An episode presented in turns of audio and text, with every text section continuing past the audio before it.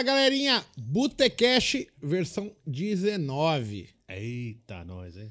Hoje temos um mediador diferente. Tudo bom, Dudu? Beleza.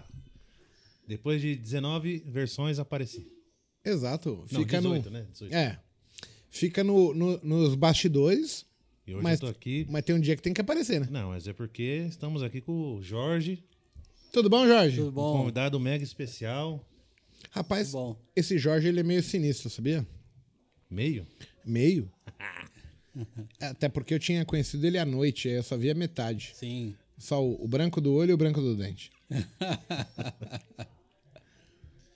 O Jorjão é o cara, cara. A gente tava conversando aqui no bastidor. O Jorge é uma pessoa sensacional. Eu, o Jorge, só pra vocês entenderem, ele falou assim: Igor, eu queria te conhecer e tal, posso ir aí? Falei, pode, né? Tantos falam que vem, mas a, a grande maioria não vem, Jorge. Imagino. É engraçado. O cara fala que vem, desmarca, tem outro compromisso, não é a prioridade.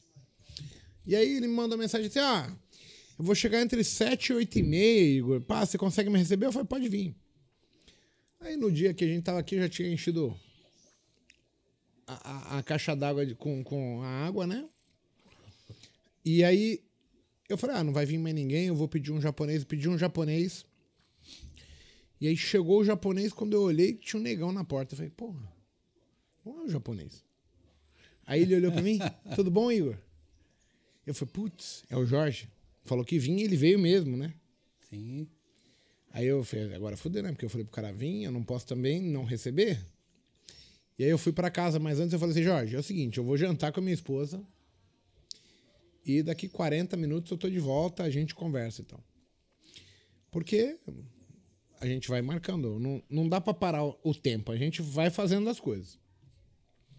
E aí conversando com ele, Edu, eu conheci um cara extraordinário extraordinário pela história de vida, pela supremacia de querer ser bem visto, de querer ter sucesso, de não se importar com os outros. E isso me chamou a atenção demais no Jorge. É, eu queria um pouco que você contasse quem é o Jorge, para o pessoal entender. Mas eu queria falar para o pessoal que está assistindo o Botecast o seguinte: o Jorge é um cara sensacional pelo motivo assim de não ter expectativas, mas não se importar com as expectativas dos outros e fazer a sua própria expectativa valer. Isso pra mim tem um valor muito grande, Jorge. Então, seja bem-vindo ao Botecash. Meu muito obrigado e eu quero aprender com você hoje. Putz, legal, hein, Igor? Muito legal. Me sinto lisonjeado. Assim, agradeço muito. ah, agradeço a Deus, a minha família, que está sempre junto comigo em tudo que eu vou fazer. E, assim, me sinto lisonjeado mesmo de estar aqui. Nunca imaginei de...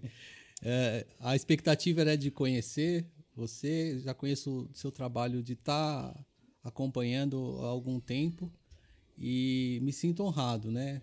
Eu, eu- Eu- Eu vou tentar pontuar para você entender.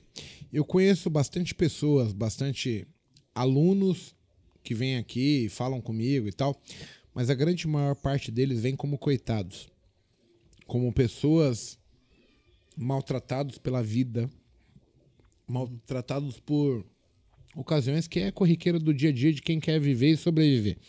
A gente quer um lugar ao sol. E você? para o pessoal de casa saber. o Jorge chegou aqui falando: Ah, eu perdi X. Eu falei, mas você tá incomodado? Você falou assim: Não, eu me preparei para isso.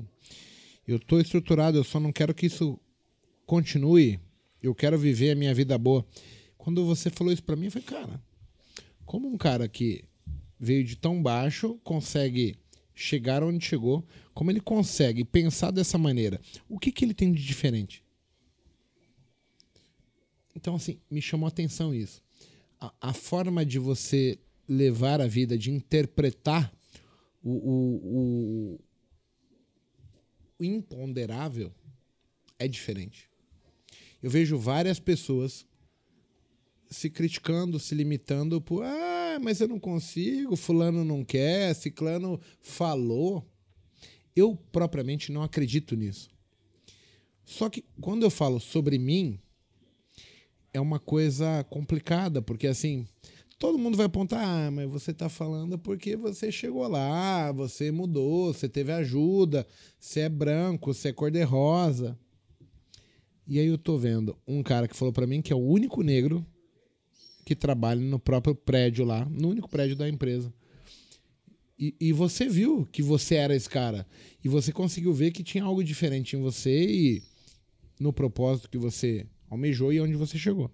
Eu queria que você contasse isso pro público é, e expusesse isso no bate-papo nosso hoje, porque é importante, porque assim, a grande maior parte das pessoas são boas. São pessoas com cheias de ideias, de sonhos, de vontade, mas elas acabam se preocupando com o que o outro vai falar e às vezes esse outro ele não agrega nada na nossa vida. Ele não faz parte do nosso dia a dia. Isso para mim é, é uma coisa muito foda, porque eu vejo que tem tantas pessoas boas que morrem antes de sair para caçar, por exemplo. É, eu entendo é, perfeitamente assim que você está falando e assim, né? É, eu nunca me tinha me deparado com isso, né? Como a gente estava conversando antes, eu não, é, talvez se eu tivesse sido barrado por alguma fala de alguém que dissesse para mim que eu não poderia fazer qualquer tipo de, de coisa, eu teria parado no tempo, né? Mas o que aconteceu é que, assim, é, graças a, acredito que meu, tem meu pai, minha mãe, mas meu pai já é falecido, mas mais minha mãe, que sempre é, deixou a gente livre para pensar e para correr atrás dos nossos sonhos. Né? Como chama a senhora sua mãe? Minha mãe chama Maria da Conceição, mas ela é conhecida como Cessa, né? Cessa, Cessinha, é, Mãe C, que é uma pessoa extraordinária, que, como eu disse para você, que talvez ela, eu acredito que ela que deveria estar tá aqui no meu lugar, porque é uma pessoa vigorosa assim até hoje é muito dinâmica e, e que tem uma, uma força assim extraordinária que passa isso pra gente. E isso que você está falando de a, a, senhora sua mãe estar aqui, sabe que é uma coisa muito foda. Eu tenho um amigo é, em comum até com o Dudu, que ele chama Henrique, é o Truck. E ele fala, é, cara, você não pode fazer um botecash com meu pai? Aí eu falei assim, mas por que, que eu faria um botecash com seu pai? E aí ele contando, resumindo, simplificando a história do pai dele, o pai dele é um visionário em época diferente, sabe? Uhum. É um cara que vê diferente, que levou todo mundo para frente, que carregou todo mundo nas costas, baseado no que ele acreditava. E, e eu vejo que assim são pouquíssimas pessoas que têm essa perspectiva de impulsionar. Então, quando você apresenta a, a dona Cessa é, como ser humano, como uma pessoa diferente, eu entendo que eu quero conhecer essa pessoa. Porque ela é muito mais do que a gente já almejou ser. E, e, essas referências são fantásticas para a gente criar um aprendizado, criar uma expectativa diferente, criar uma perspectiva diferente da opinião que nós já temos. Criar vertentes, oportunidades, caminhos diferentes ouvindo uma pessoa que tem uma mente diferente, que faz acontecer baseado no contexto dela, sabe? Então, eu, eu queria falar para você o seguinte: eu acredito no que você fala. Então, porque muita gente vai falar assim: ah, minha mãe, óbvio, a mãe é mãe, né? É. Mas quando você fala que é uma pessoa diferenciada, eu acredito.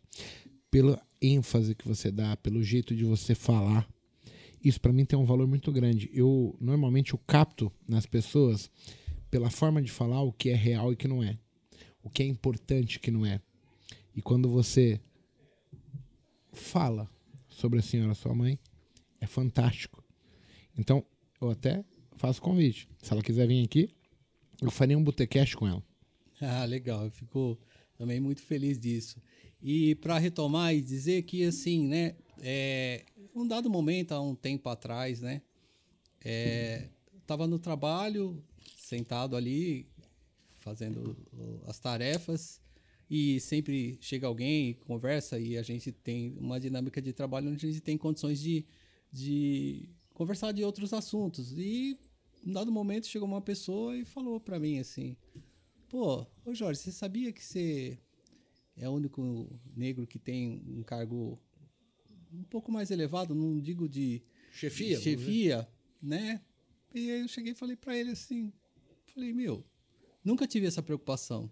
Eu nem sabia disso, nem parei para pensar, porque Não chama, É. não é o que. não é, que não é não é ponderante, é, né? não é, não é o que move. Eu acho que todas Não as- era o foco. Não, não é. Todas as pessoas têm condições de chegar onde Ele ela tá quer. pensando em ir lá 20 vezes lá Isso. frente, lá, tá? Desde que você tenha o seu objetivo traçado e quer alcançar, é, é, você tem que correr atrás do- disso para continuar a sua vida, independente do que existe, porque eu acho que o mais importante é quando você consegue vencer e, e passar todas as barreiras que te impõe, que a vida te impõe para você alcançar. Mas eu Acho tenho que uma é pergunta. Manda, Dudu.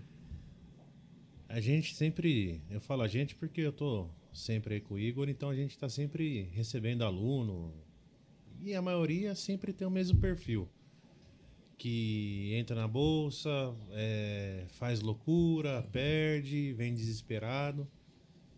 Isso é comum, né? Porque a grande maioria só procura ajuda depois que tá fudido. É, então. Mas assim, o que chamou a atenção é que, mesmo que ele perdeu, a visão dele já é outra. Tem pessoas que vêm aqui que falam assim, não, eu perdi, mas já vem com arrogância, tipo assim, não, eu vou virar, isso aí é, É, eu falo assim. é questão de tempo. Você vai virar, mas assim, o que, que você vai é- fazer diferente? É, mas ele já não, sabe vou que, fazer cara, igual. Eu falei, não, não vai mudar. Vai tomar outra paulada. E, e quando Não, e você eu- chegou, eu ia é falar? engraçado. que é- essa visão sua diferente. Você veio com uma dor e aí você veio com uma dor, mas você veio com uma dor com uma visão diferente. Quando você falou com o Igor, o Igor perguntou pra você e você falou: "Não, tá tudo certo". Isso já é uma criação já do seu da sua mãe ou é uma coisa já sua assim que você tipo, saber olhar com com outro olhar, entendeu? De- deixa eu explicar pro pessoal, mas eu até eu vou fazer a pergunta, mas eu queria que depois você explicasse quem é o Jorge, de onde o Jorge veio, etc, etc. Mas a pergunta do Dudu é muito legal, porque assim, o, o, o, o Jorge ele chegou aqui e ele falou assim, Igor, vim bater um papo. Sou seu fã, te sigo, trouxe a esposa, senhorita Kátia. Sim. E aí, de repente, ele expõe uma dificuldade, expõe um, um- um prejuízo. O que, que eu estou fazendo certo, errado? A gente não precisa te falar de números, mas assim, quando eu te pergunto, tá, mas e aí, você tá louco? Tá indisciplinado? O que que você... Eu falo, não, Igor, não muda nada na minha vida isso. Mas eu quero fazer o certo. Isso me chamou a atenção. Porque a grande maioria teria o prejuízo como, tipo, o, o foco central. E aí eu falei, cara, como assim? O cara pode vir, perder 100, 200, 300 e de repente falar que tá, Tá tudo tudo, bem, tá tudo certo. E aí quando você me conta a sua história, que é, que é engraçado, que é aí que tem a- o link, entendeu? Porque assim, você não é um cara agraciado por Deus no nascimento. Você teve que nascer num lugar mediano para ruim, lutar as suas batalhas, a sua senhora, a sua mãe te ajudar e te educar e fazer acontecer, e você vir traçando, travando batalhas para ir galgando um lugar ao sol. Mas quando você chega aqui para mim e fala que não tem problema, aí eu não tô falando que é um volume pequeno, cara, é um volume grande. Eu falei, cara, o que, que esse cara tem de diferente? O que, que esse cara viu que eu, por exemplo, não vejo? É eu eu talvez. É. Eu talvez estaria muito pior. Então, eu queria que você respondesse essa pergunta, mas ao mesmo tempo contasse quem é o Jorge.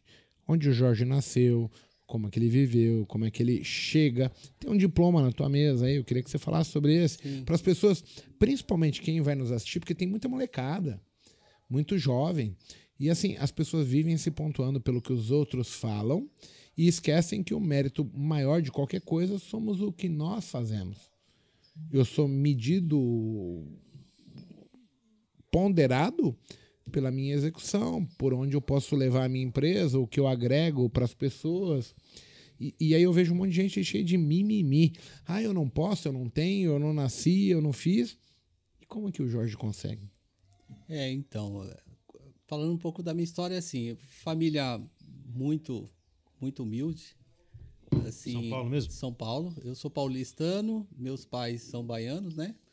É, minha mãe é de Salvador e meu pai de, de Bom Jesus da Lapa, né? Eu vou te falar uma coisa, Bahia é um negócio é, Aquele é, acarajé é, é coisa de outro mundo. É hein? muito legal. Inclusive, minha mãe faz uma acarajé muito bom. Opa! E, e meu pai, inclusive, eu fui, fui lá né, em Bom Jesus da Lapa, é um, a gente teve a oportunidade de ir, é um quilombo. Então a gente visitou lá, conheci muitas coisas lá, foi muito legal.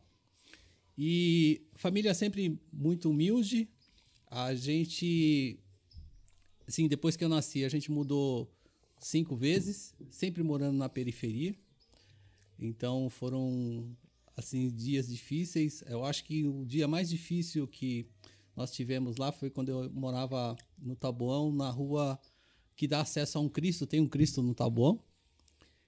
E que por algumas vezes eu descia para ir brincar de, na rua de bola, voltava, ia comer, abria a geladeira não tinha nada. E minha mãe, nada é nada. Nada é nada. Nada é, é. água. É geladeira com água. E imagina, eu deveria ter. Eu não sou muito bom, eu não guardo muitas datas, não sei se é por conta disso.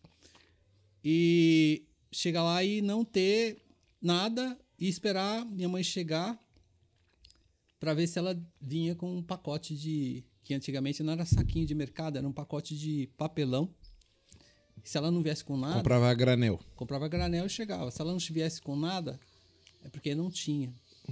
E naquele dia mesmo, meu pai ainda era vivo, né? Meu pai morreu, eu já estava casado. E quando ele chegou, que ele não viu, ele também não tinha nada para trazer ali, ele segurou a mão na porta assim e chorou compulsivamente porque ele não tinha nada para oferecer para gente. E aquele dia foi, foi difícil, muito difícil. E minha mãe chegou e falava para ele assim, calma, calma. Ele chamava, ele se cumprimentava, se falava, calma, nego, né? Ele chamava de nego, ela de negro.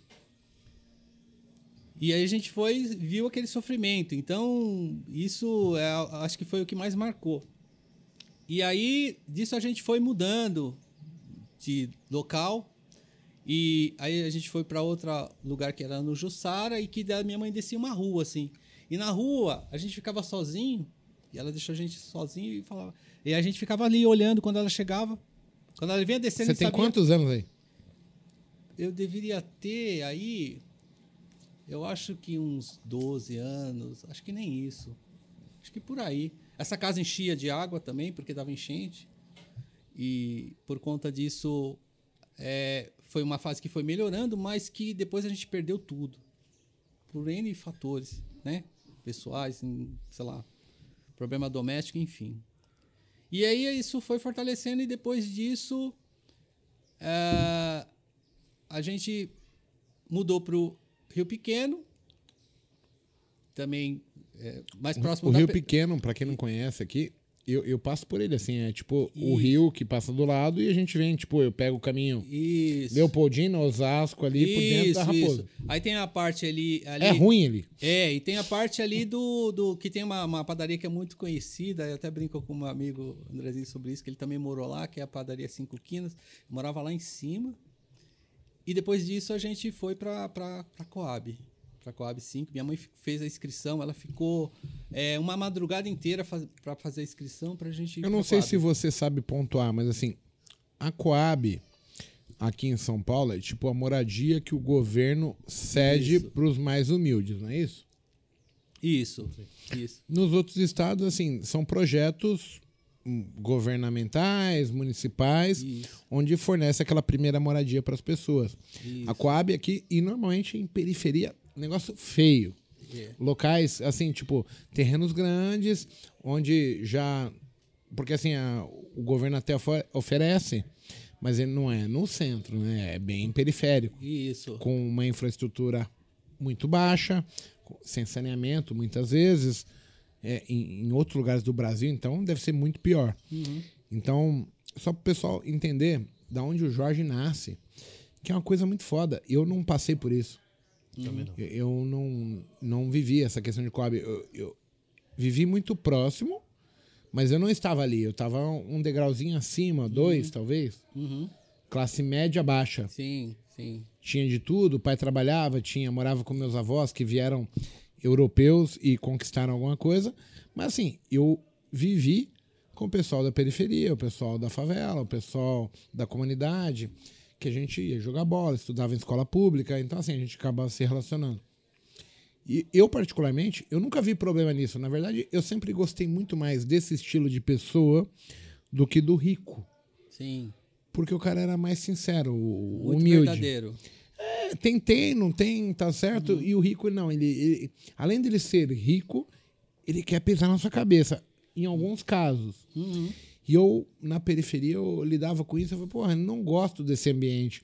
Do cara vir e, tipo, me taxar, porque eu era da periferia, eu era do, de um, uma condição social inferior a ele. Então, na periferia, eu, eu não via isso, tipo, do cara querer ponderar comigo quem eu sou, quem ele é. Todo mundo era igual. Tá todo mundo Sim. misturado. Exato, tá É, tudo é, misturado. é. Acho- Isso é legal. Muito, muito legal. Eu acho que foi um dos lugares onde eu mais aprendi a convivência. Não existia aquela distinção não, social. Não existe distinção, assim, convivi.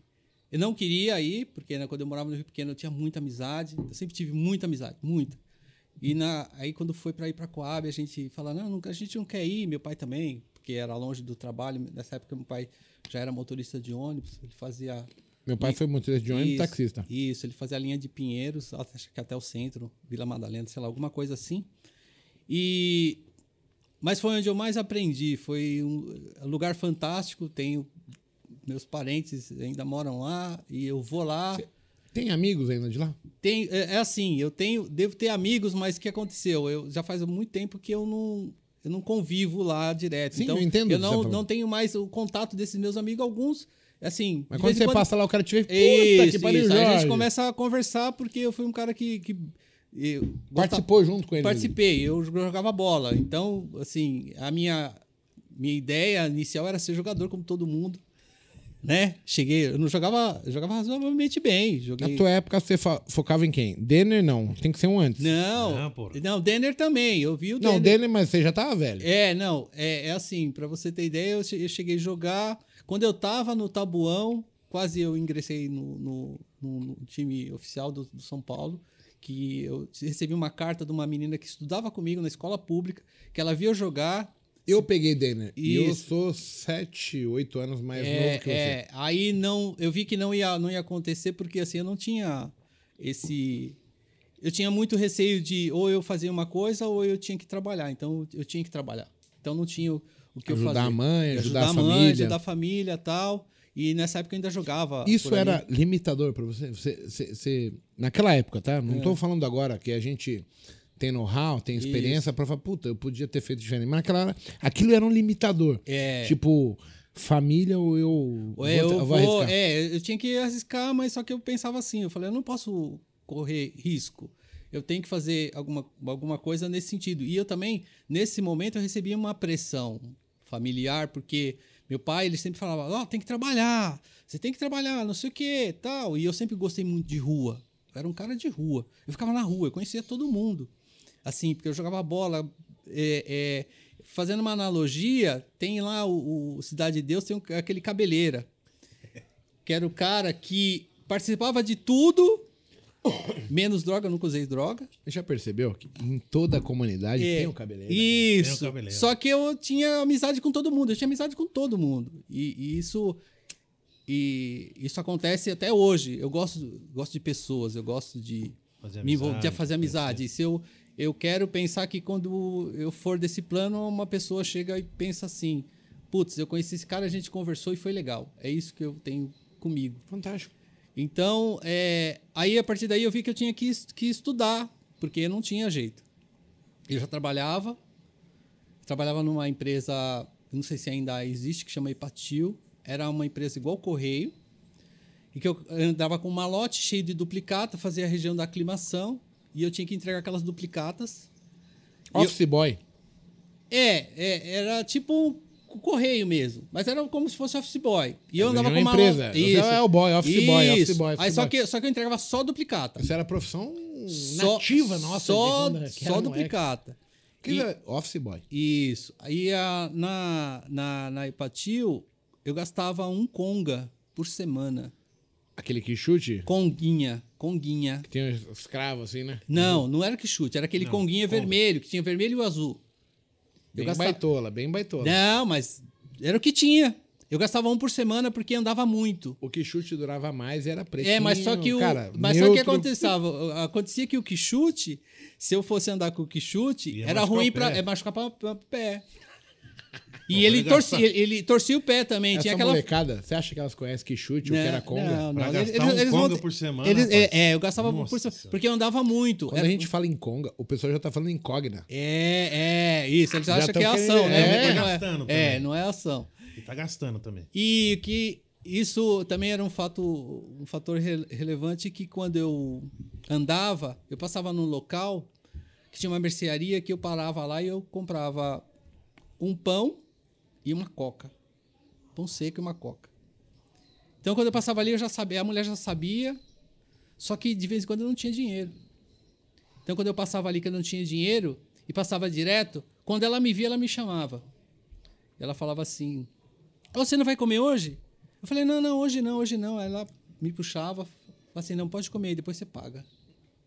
Então passaram pessoas boas. Essa mulher é especialista Isso- em vendas. É, também. Ela que inventou o crediário. Então, é. Então, por conta disso, eu tive esses apoios. E eu via que isso não, não dava para continuar e eu tinha que estudar. Então, com esse trabalho é que eu falei, puta, eu preciso estudar, preciso fazer um curso melhor. E aí eu estava indo pro primeiro colegial e eu falei, eu tenho que fazer técnico, porque eu já tenho que sair trabalhando numa alguma coisa legal. Mas uma, uma pergunta que eu tenho. Você disse que seu pai cobrava trabalhar e a sua Isso. mãe? Ela era mais. Não, ela falava, mas ela, minha mãe, ela sempre, ela ponderava, ela queria realmente que eu trabalhasse, ela focava e meu pai cobrava dela, né? Porque naquele, naquele convívio, é, ele cobrava dela e cobrava da gente. Meus irmãos também, eles já trabalhavam, só que eles é, tinham a roupa deles e eu não podia usar, porque eu ia usar a roupa deles, eles falavam assim, pô, mãe, já está estragando com a roupa, tal, não sei o quê. Eu falei, puta, eu preciso trabalhar para ter minha, minhas coisas também, né? Sabia que eu ouvi muito do meu pai, assim, meu pai, ele, ele fez Senai e ele levou, tipo, por três anos, quatro anos, que era a duração do Senai, ele levava a marmita dele com arroz, feijão e ovo. Sim. Ovo. E, e muito tempo, eu não dei muito valor para isso. Hoje eu penso, cara, você nivelar o teu ego, a tua perspectiva, mas limitando já de entrada, tipo, o que você vai comer e etc. Era muito difícil. Sim. E, e aí eu vejo hoje, assim, a gente. É, é foda, porque a gente vai falar mais do mesmo, mas. Eu tenho filhas hoje. E aí, quando eu pontuo elas, elas me trucam da maneira que eu trucava meus pais. E aí a gente consegue ver que existe um, um vão, um abismo entre realidade e perspectiva das pessoas. A realidade é uma e a perspectiva é outra. As minhas filhas, elas acreditam que tudo vai cair do céu, que tudo é o Alice no País das Maravilhas.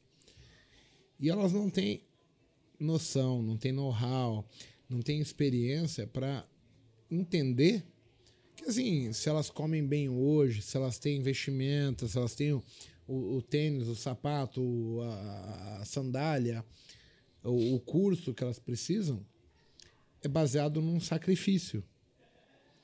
E elas não têm isso como postura para falar, cara, eu vou me sacrificar para eu conseguir ter algumas coisas mais e melhor do que o meu pai pode me dar.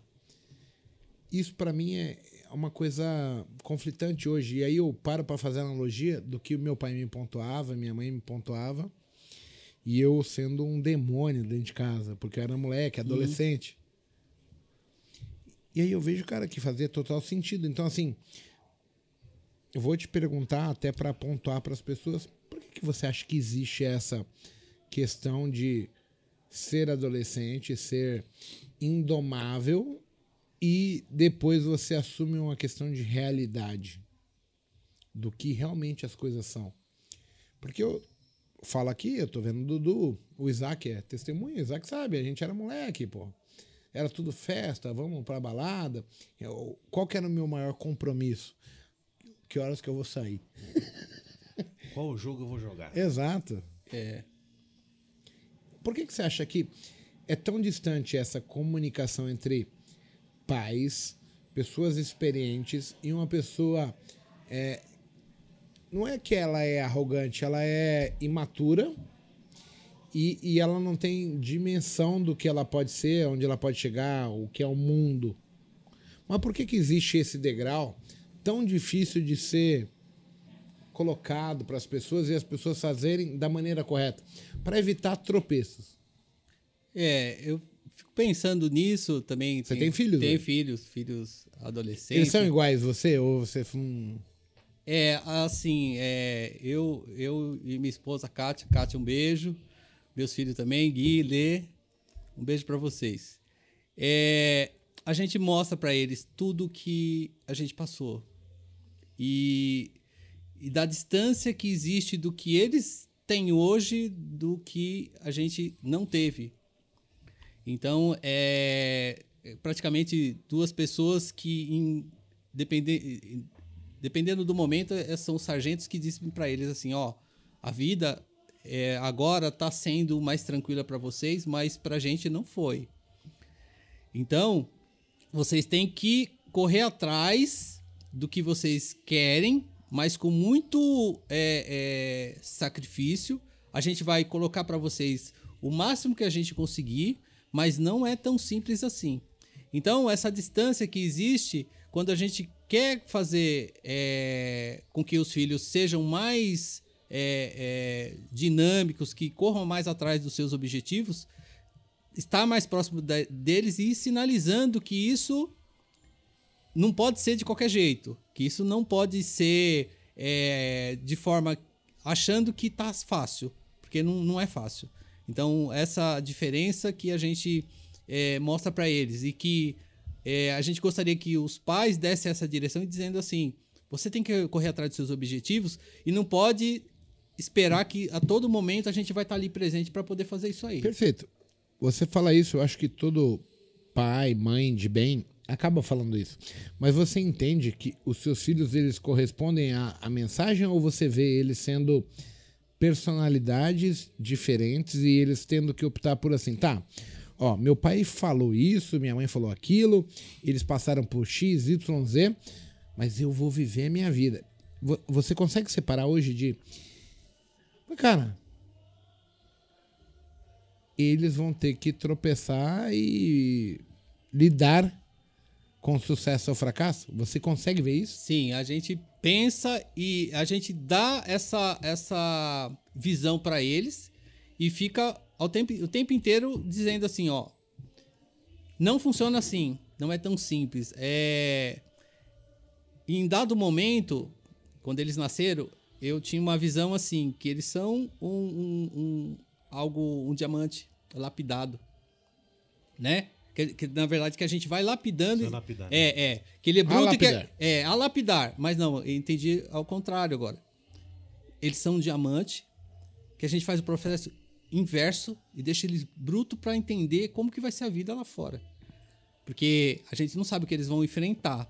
E a gente diz para ele que não é tão simples assim, que vão ter obstáculos. Apesar de ter, deles já terem é, tudo que, que a gente pode possibilitar para eles, porque eles consigam engrenar na Sabe vida. Por que eu pontuei você nisso? Sim. Porque assim, eu hoje é a minha maior indignação.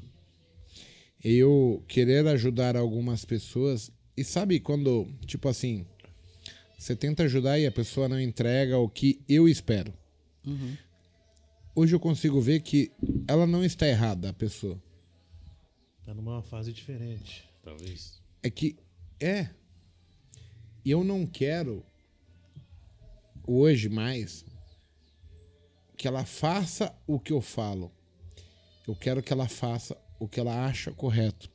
Porque quando a gente quer impor alguma coisa, seja para um adolescente, um, um filho, um sobrinho, um estranho, um aluno. Cara, eu descobri que se as pessoas não quiserem mudar, elas não vão mudar. E aí, eu acho que você também tem experiência sobre isso em termos de. Você tem irmãos, né? Que você Sim, falou? tem irmãos. Tem dois A irmãos. educação, teoricamente, é a mesma, é não igual, é isso? Isso. Mas A você gente tem- consegue ver personalidades diferentes. Com certeza. O julgamento de certo, errado, o que eu vou fazer, o que eu não vou fazer, quem eu vou ajudar, é diferente. E- só que assim, nós, é, vamos, vamos chamar assim, pessoas bem-sucedidas, porém, não quer dizer que nós estamos certos, porque assim, o bem-sucedido é relativo, você concorda? Sim. Você é bem-sucedido? Se compara com o Neymar.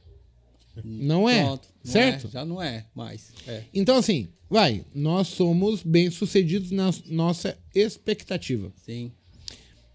Quando nós olhamos para o outro, o outro não é. E aí, meio que de certa maneira irracional até da nossa parte, por querer o bem, por querer ter o, o- o elo. Pô, é meu irmão, meu pai, minha mãe, meu irmão. Ah, eu, eu quero, tipo, meio que forçar ele pensar igual nós. E eu percebi que algumas pessoas, ao serem impostas a essa condição, elas ficam piores do que o que eu imaginava que ela poderia ser, ou até mesmo pelo que ela era. Então, hoje eu tenho tentado dar muito mais assim, oportunidade e eu ser mais realista. Eu falo, olha, cara, eu tô te dando essa oportunidade, eu vou dar um exemplo. Eu tenho dois ou três meninos no Empório que eles estão tradando comigo. Só que são meninos, mas meninos de tudo, 16 anos, 18 anos, eu tenho 40, cara. Então, assim, são meninos. Eles não sabem nem o que é namorar, o que é usar droga, é, ser bem sucedido. Eles não sabem nada. Tudo que eles acham é Tudo prematuro demais. É prematuro demais. É a primeira vez de tudo, tudo, tudo. Não, eu falo, cara, eu não- nunca quis droga. Olha, eu preciso que você trabalhe. Eu acho que é legal fazer assim, assim, assado. Então, eu optei por pontuar esses meninos o seguinte. Vocês estão vendo quem eu sou? Eu sou assim, eu tenho X, Y, Z, eu ajo da maneira J, D, A. Para continuar aqui, tem que fazer isso, senão não vai. E aí eu meio que crio uma régua minha para poder colocá-los dentro do time ou tirá-los. Quando a gente está falando aqui no Botecash, a gente não está falando na sua família, na minha, porque a Sim. gente meio que já tem é, é, marcas, é, brigas, guerras, é, amizades, conceitos pré-estipulados dentro da nossa família. Um gosto a mais por um filho porque ele gosta de história, o outro gosta mais de português, o outro é mais empreendedor. Cara, é fantástico tudo isso. Mas as pessoas só vão mu- mudar quando elas tomarem a decisão que elas querem ser alguma coisa. Eu hoje eu tenho optado, ao invés de impor, só mostrar o caminho que o cara tem que percorrer para estar ali. Vai Você. ou não? Por que, que eu tô fazendo essa- esse questionamento, tá, ô Jorge? Porque assim, o nosso objetivo aqui não é contar a história bonita do Jorge, Sim. não é a história bonita do Igor. É mostrar que existe um caminho para aqueles que vão nos assistir de descobrirem aonde é a história bonita deles. Eu não sei, eu acho que você também não sabe. Não. Você cresceu numa comunidade, você tem irmãos. Seus irmãos seguiram seus passos? Não, não. O- os seus Cada um- amigos seguiram seus passos? É, alguns- Todos têm al- o mesmo sucesso ou fracasso? É, não, dá, não dá para saber dos É, amigos. é né? tudo muito diferente, Isso, né? tudo muito diferente. Cada um vai seguir o seu, seu Então, caminho, né? Como que a gente pode ajudar essas pessoas? É, eu penso que, é assim, é, aí falando um pouco do, do que eu, assim, vi na minha vida e que passei, eu percebi que eu tinha que estudar. Tinha que estudar, porque não tinha outro jeito, né? Então, é, o meu foco foi sempre educação. E, dado o momento, é, as oportunidades de estudo foi, foram acontecendo por conta do, do trabalho. Aí, como eu falei, eu comecei na escola técnica. Falei assim, vou fazer escola técnica. Qual escola técnica que você fez? Foi o Fernão Dias, mas eu comecei fazendo edificações. ECESP? Hã? ECESP? ETESP? Não, é, não, não, era um colégio, ETEC. um, colégio pago. Lá em Fernão Osasco, Dias, né? lá em Osasco, Fernão Dias. E eu falei, eu vou fazer edificações, porque eu gostava de desenhar e ali tinha desenho. Só que edificações é, é antes da engenharia, né? Então você faz, é como se fosse um técnico de engenharia. Não, mas só uma pergunta. Quando você disse que você ia fazer a- o técnico, a edificação, enfim, É. os seus pais, eles pontuaram ou eles falaram, meu, É, não, eles, deram liberdade assim eles sempre escolher? isso eles davam liberdade até porque eu não sei se isso aconteceu com todo mundo mas eh, os pais eh, pelo menos o que eu vejo é que eles falavam tem que estudar mas meus pais por exemplo eles não sabiam que que Seu- eu, Seus pais fizeram escola, assim? não não minha, eh, minha mãe fez assim se eu for- Semi-analfabetos. se eu for- é isso se eu for considerar até a quarta série né Semi-analfabeto. isso, semi-analfabeto, mas e foi suficiente até para ensinar, porque teve um ano que eu perdi que. Até porque eles tinham que trabalhar, tinha que senão a trabalhar, gente não chegava. não chegava. E aí fui fazer escola técnica, e aí quando eu fui fazer, eu achei que era só projeto. Só que a parte de projeto tinha que ter régua T ou a régua paralela, a mesa para tal, tinta nanquim. Quando eu fui fazer a lista de material, eu falei, Não consigo comprar. tenho, não tenho condições de comprar isso, não tenho. O máximo que aconteceu. ou quatro, cinco réguas. Isso. E aí eu comprei uma régua T usada, que não dava pra fazer nada. Aí não deu certo. Já tava em W. Já. E aí chegou um dia que o professor falou: ó, vamos para aula de laboratório. Beleza, vamos para aula de laboratório. Chegou na aula de laboratório, era o quê? Era. Era construção. Tinha um muro pra fazer. Eu falei: não, não quero isso aí. Quero ficar sentado no escritório. E aí o professor fez uma brincadeira, eu não gostei. E aí eu falei assim. Que Porque brincadeira que ele fez? ele, ele chegou, ele tava ali, aí. E aí depois eu vou contar o que, que eu entendi disso, que serviu muito pra mim. Ele tava lá e ele falava, ele, ele, ele era assim, baixinho. E ele falava assim: Jorge, faz isso, Jorge, faz aquilo, faz, faz aquilo, faz não sei o quê. Porque ele via que eu gostava, eu me entregava pra fazer qualquer tipo de trabalho. Eu falei: "Ah, Você só manda eu? Ele falou assim: Não, vai lá que você gosta de pegar no cabo da enxada. Pô, fiquei bravo. Ele fez isso? É, ele fez isso. Eu falei, pô, cabo da enxada, o que você tá querendo dizer? Não sei o que, a gente discutiu. Aí cheguei em casa e tal, aí meu irmão mais velho falou assim, pô, por que você não faz processamento de dados? Esse negócio dá dinheiro. Aí eu mudei o curso para processamento de dados. Mas foi o professor que tipo, É, pôs ele a pulga comigo. Aí só que quando eu mudei para processamento de dados, eu via processamento Mas não era bullying isso? era um bullying, mas aí onde eu quero chegar? Se eu tivesse seguido aquele professor, porque hoje eu entendo que é o seguinte: quando uma pessoa, um, um chefe, e ele diz que, que ele quer te colocar para você fazer mais coisas, não é que ele quer ferrar você. Ele tá dizendo você consegue. Voa, né? Voa. É que ele Só que precisa ele- mexer com o seu brilho. Isso, só que talvez ele não, não soube mexer comigo e me- Não soube se não expressar, soube se etc. expressar. Então hoje eu entendo diferente. E aí fui para processamento de dados que era todo mundo de avental. Se eu te perguntasse se esse professor entraria na tua lista de quem te ajudou, você ia falar que sim? Sim. Isso Ele- é foda. E ele me ajudou. Porque hoje é um mimimi do cara de bullying. É, Ah, vai tomar no cu, pô. É, ele me ajudou. Eu sofri pra caralho, eu É, era orelhudo, narigudo, é, gordo, pô. Não, eu tive também muitos outros bullying, assim, de apelido, vários apelidos. E Meia-noite. Não, eu tive. Eu ó, teria dado isso. meus, meus, meus apelidos foram Black, no Tabuão. Black. no. Esse é o mais sublime Na, na Epatil era Charutinho. Charutinho. Isso. É, eles, eles falavam. deu sorte. Isso. Eu tinha um que era chupeta de baleia. Isso. E assim, tudo bem. Eu era conhecido nesses lugares. E quando eu falo que eu parecia o cabeleiro, é que tinha muita gente de vários, várias periferias nesse lugar onde eu trabalhava. E eu ia nas festas e onde tinha festa. Ia no Você? Tabuão. Ia, eu só não ia, só não fui na Zona Leste, mas eu ia nas festas. Ia Na nas, Zona Leste ninguém merece. A gente tem dois amigos. é, O Duran. Cara, Nossa senhora. A gente não vai, né? não, mas eu não fui, eu não fui porque eu não conhecia, né? Na época eu não conhecia, Não, não, mas tinha, não deve nem tinha- conhecer, cara. não. Se você ouvir falar de um cara chamado Duran, sai fora. É. Aí eu ia e eu, era, eu já era muito conhecido. E quando eu chegava nessas festas, o pessoal, ô, o charutinho tá aí e tal, não sei o quê. E às vezes tinha lá o, o cara que mandava ali no lugar. Desculpa, mas charutinho é, É, tipo, é, é. Mas, mas, é, mas tudo bem, eu aceitava. Vai contra tudo que a gente Isso, sabe dos negão. Isso, não, mas tudo bem. Vai contra? É, Você é, sabe disso? É, mas era o que colocaram e eu aceitava e ia.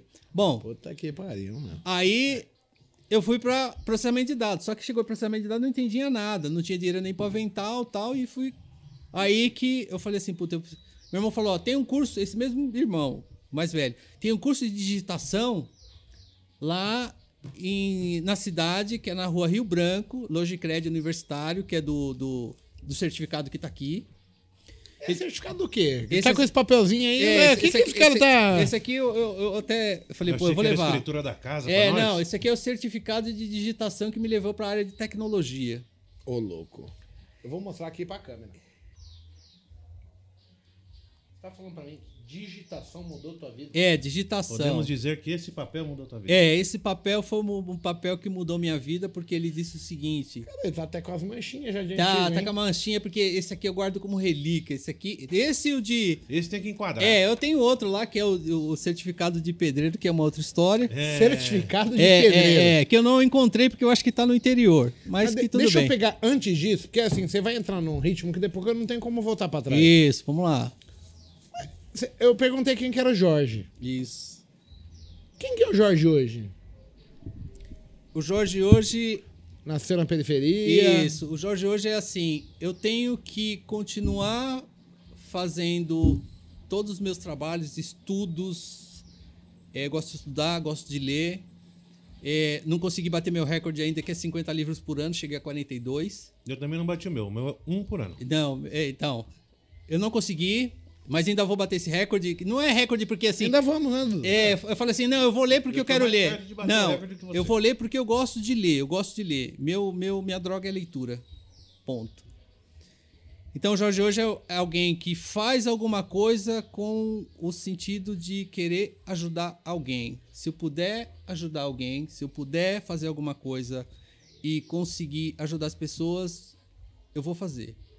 Então, é, objetivo é aprender para repassar, aprender para repassar. Beleza, perfeito. Mas assim, pro pessoal de casa entender aonde você chegou. Quem é o Jorge trabalhando? Tua área profissional? Minha área profissional. Qual é a história do, do prédio que só E- tem um negro lá? Isso. Não, não, não só tem um negro, tem vários negros. Na chefia, na chefia. É, é, não, isso foi uma pessoa que falou. Eu não, nem parei para computar isso. Eu não sei se tem ou não. reparou. Eu nunca Beleza. reparei, mas a pessoa falou isso.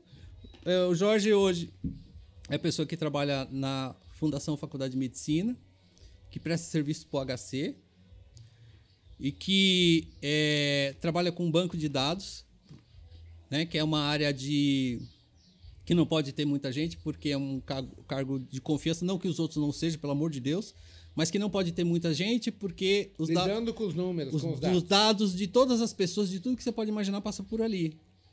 Tudo. Né? Então, e que é, o meu foco sempre foi trabalhar e deixar disponível os dados e os servidores para que as pessoas é, trabalhassem, fazer o papel dela. Isso, claro, que tem. Eu não estou dizendo. Quando eu falo eu, não estou falando. Não, não é o Jorge, é uma equipe de pessoas que fazem isso. O meu papel é esse: é mexer com os dados e que as pessoas que já passaram trabalhando comigo, é, o intuito é sempre preparar uma pessoa para ela ir para o mercado ou mesmo dentro da empresa e crescer. Né? Aí fiz faculdade, fiz MBA. Como é que você chegou nesse cargo? Porque assim, Não, Você é negro, contando. cara. Ele Você é negro. Como é que você contando chegou? Do papelzinho que mudou É, a vida desse dele. papel Tá aqui. chegando. É, aí esse papel é o mas seguinte. ele é negro, ele não conseguiria chegar. Não, mas não tem, não, não tem isso. Ah, como assim? Não, chega. A Qualquer um. sociedade fala. Não, a sociedade não. A sociedade Não, tá de pode, brincadeira, me conta a, como a é. sociedade pode falar se ela pensa desse jeito, mas, Mas você não pensa. eu não tá penso assim. Eu penso que a maioria das pessoas não tem que pensar assim. Ela tem que seguir os objetivos dela e dizer assim: eu quero isso pra mim. Eu quero isso pra mim e pronto. Não importa o que vão falar, não importa o que, não importa nada nesse sentido. Você traçou seu objetivo. É, o objetivo, e- eu, e, é, você tem ouvidos? que, é, você tem que ter o seu objetivo pra Você seguir falar assim, sofreu racismo? Não que eu. Se eu sofri, eu não sei. E também nem lembro. Nem lembro e nem. Não, não, não. Não era importante? Não era importante pra mim. Nunca foi importante pra mim. É assim, a única vez que aconteceu. Você é um cara que nasceu na Coab, Jorge. É, é. Cria, assim, cria, cria Tu a é negro? adolescência da, da Tu é Coab. negro? Isso. Tu é negro, cara. Ah, eu sei disso. Ah, sabe? Eu sei. Ah, sou bom. muito feliz por isso. E como é que você chegou, cara? Não, chega, porque qualquer um pode chegar. Eu Não- queria que você falasse isso para as pessoas. Qualquer um pode chegar. Qualquer um pode chegar. Independente de raça, de credo, de cor, de. Qualquer coisa. Qualquer... Pode chegar. Se ela quiser, ela vai chegar. Ela não pode ficar preso a isso ou achar que isso vai barrar. Mesmo que exista pessoas, que exista. Como... Vai existir em todo Em todo o o ambiente cenário. que a gente Então- vai. Tem pessoas pra cima e pra baixo. Sim, sim. É- é, a pessoa tem que decidir, eu quero isso pra minha vida e vai seguir. Eu não sei se vocês já ouviram falar, mas tem um, um cara na internet que chama Rick Chester. Ele ficou famoso com um vídeo da água que ele, que ele postou na internet. Tipo assim. Que ele vendia. É, tipo assim, ó, você não tem emprego, você vou te ensinar a ganhar dinheiro. Você pega, no, vai no, no supermercado, compra, pega o dinheiro emprestado com o amigo, vai lá comprar água. Enfim, ele fez o vídeo é, ensinando como que você faz desde comprar água até vender e ter lucro em cima disso. E esse vídeo explodiu na internet.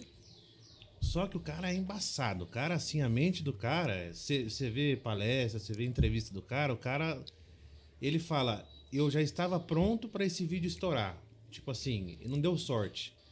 É um cara que com. Eu Acho sou que, contra isso, tá? não, ele, ó, com, Eu vou te pontuar só pra você entender. não, sim, mas. eu Conclua. Ele com 12 anos, a mãe dele tava praticamente morta. O pai dele chegou pra ele, pros irmãos dele e falou assim: Ó, a mãe vai morrer. E se vocês não fizerem o de vocês, vocês vão ficar na merda. Porque a gente tá na favela, a gente não tem dinheiro, não sei o quê. Então cada um tem que correr atrás do seu. E aí, desde os 12 anos, ele começou a estudar, correr atrás, enfim. O que, que ele fala? Que você nascer na periferia não é culpa sua. Mas se você morrer nela, aí sim, aí é culpa totalmente sua. E, cara, eu gosto muito do mindset dele porque porque ele quebra todos, é, ele quebra todas as barreiras. É um negro favelado que não tinha estudo, teoricamente. Concordo com tudo que você falou, mas assim, as pessoas, elas têm crenças, travas, é, limitações baseado onde a gente nasce. A gente começa a ganhar amplitude conforme você vai desenvolvendo. Você vai adquirindo um cargo melhor, uma posição melhor, as coisas vão dando certo. Não é tão simples, porque assim, eu acho injusto a gente falar que é simples. Não é simples. Não, não é. Óbvio que o, o, o Jorge tem o seu mérito, o colega aí, ele tem o mérito, eu tenho o meu mérito. Sim. Mas assim, a forma de eu fazer, a pessoa que não consegue enxergar, ela é diferente. Porque esse cara, ele ainda não. Não destravou. Não, mas ele, ele, tá precisando do gatilho. Talvez esse cara falando com eles desperte o gatilho. Eu falando, talvez desperte. O Jorge falando, talvez desperte. Sim. Mas não é tão simples. Não, não, não, Mas ele nunca falou que é simples. É, é só esse detalhe. Ele, ele fala assim: que você. É o que, é o que o Jorge acabou de falar. Todo mundo consegue chegar onde quiser. Não- mas não quer dizer que é simples, fácil e não, rápido. Não, não é simples. Eu não, eu não tô dizendo que não existe travas ou existe algumas coisas que vão impedir essa pessoa de fazer sim, isso. sim, sim. Como você falou, a pessoa não escolhe nem, nem aonde vai nascer. Mas assim, é, eu tô dizendo que a possibilidade existe desde que a pessoa lute e ela queira isso. Ela precisa querer isso. Discordo de novo. Eu conheço zilhões de pessoas que querem e idealizam isso, só que elas também não sabem chegar. Toda vez, Jorge, eu pontuo as pessoas para cara, o que, que você pode falar para as pessoas para mudar a chave? Porque a gente, depois que chegou lá, a gente nem sabe o que fez para chegar. Sim. Você só foi, foi indo, e foi apresentado, você enfrentou, tinha escolhas, você escolheu bem feito. Mas, de fato, qual é o caminho a ser trilhado? Nós não sabemos pontuar.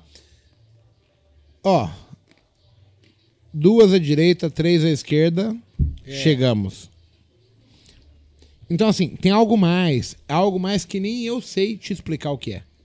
Você não sabe me explicar. Porque, igual a você, tinha vários, mas por que, que nós somos 5%?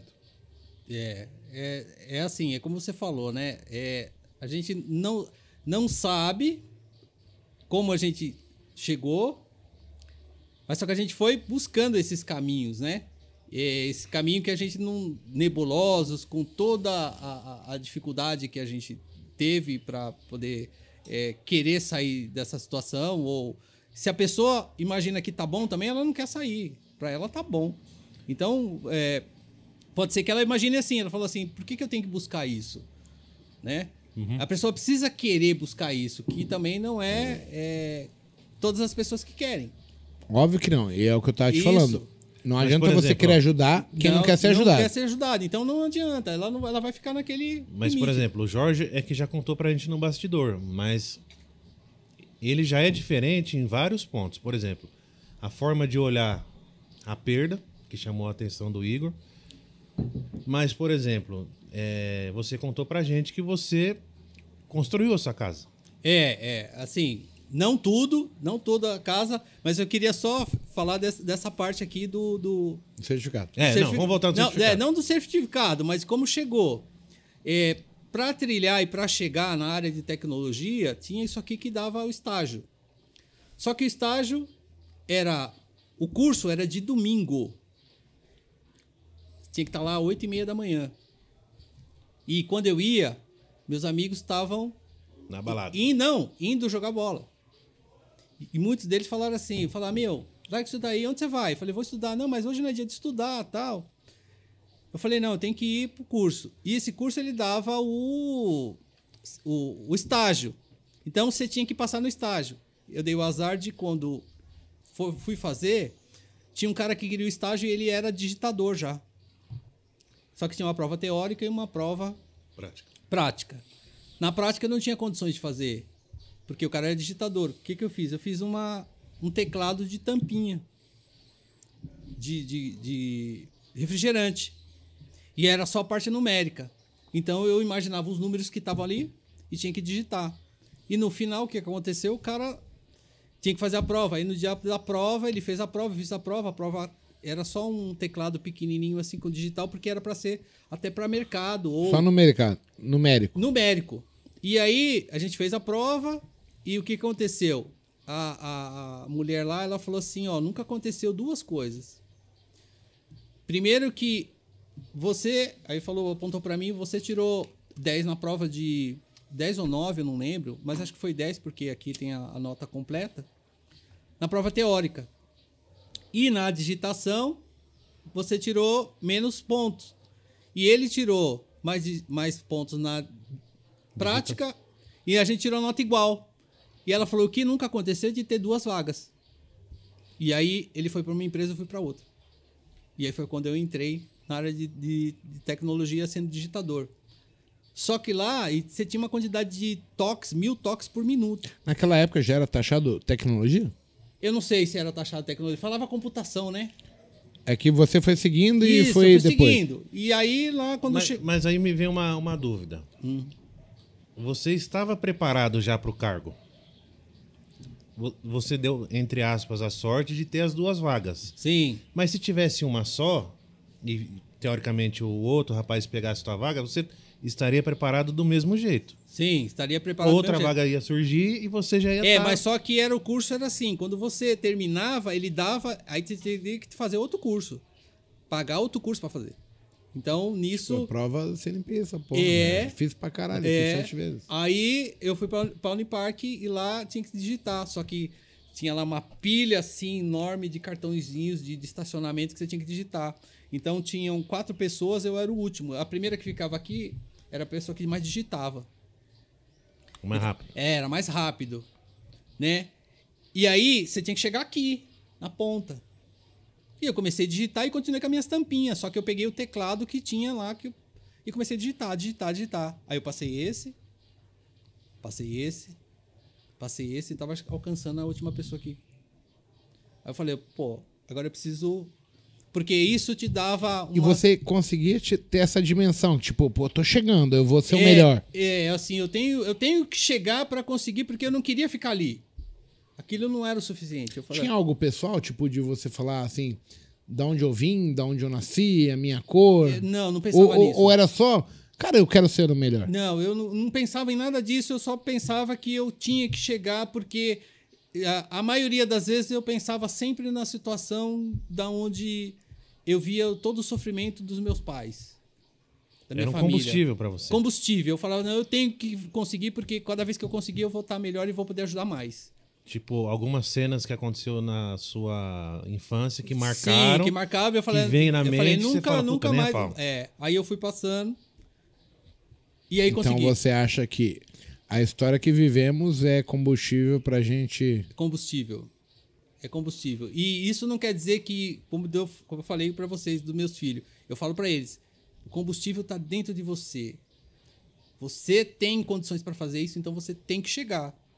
Independente de qualquer coisa. Qualquer coisa. Você pode chegar.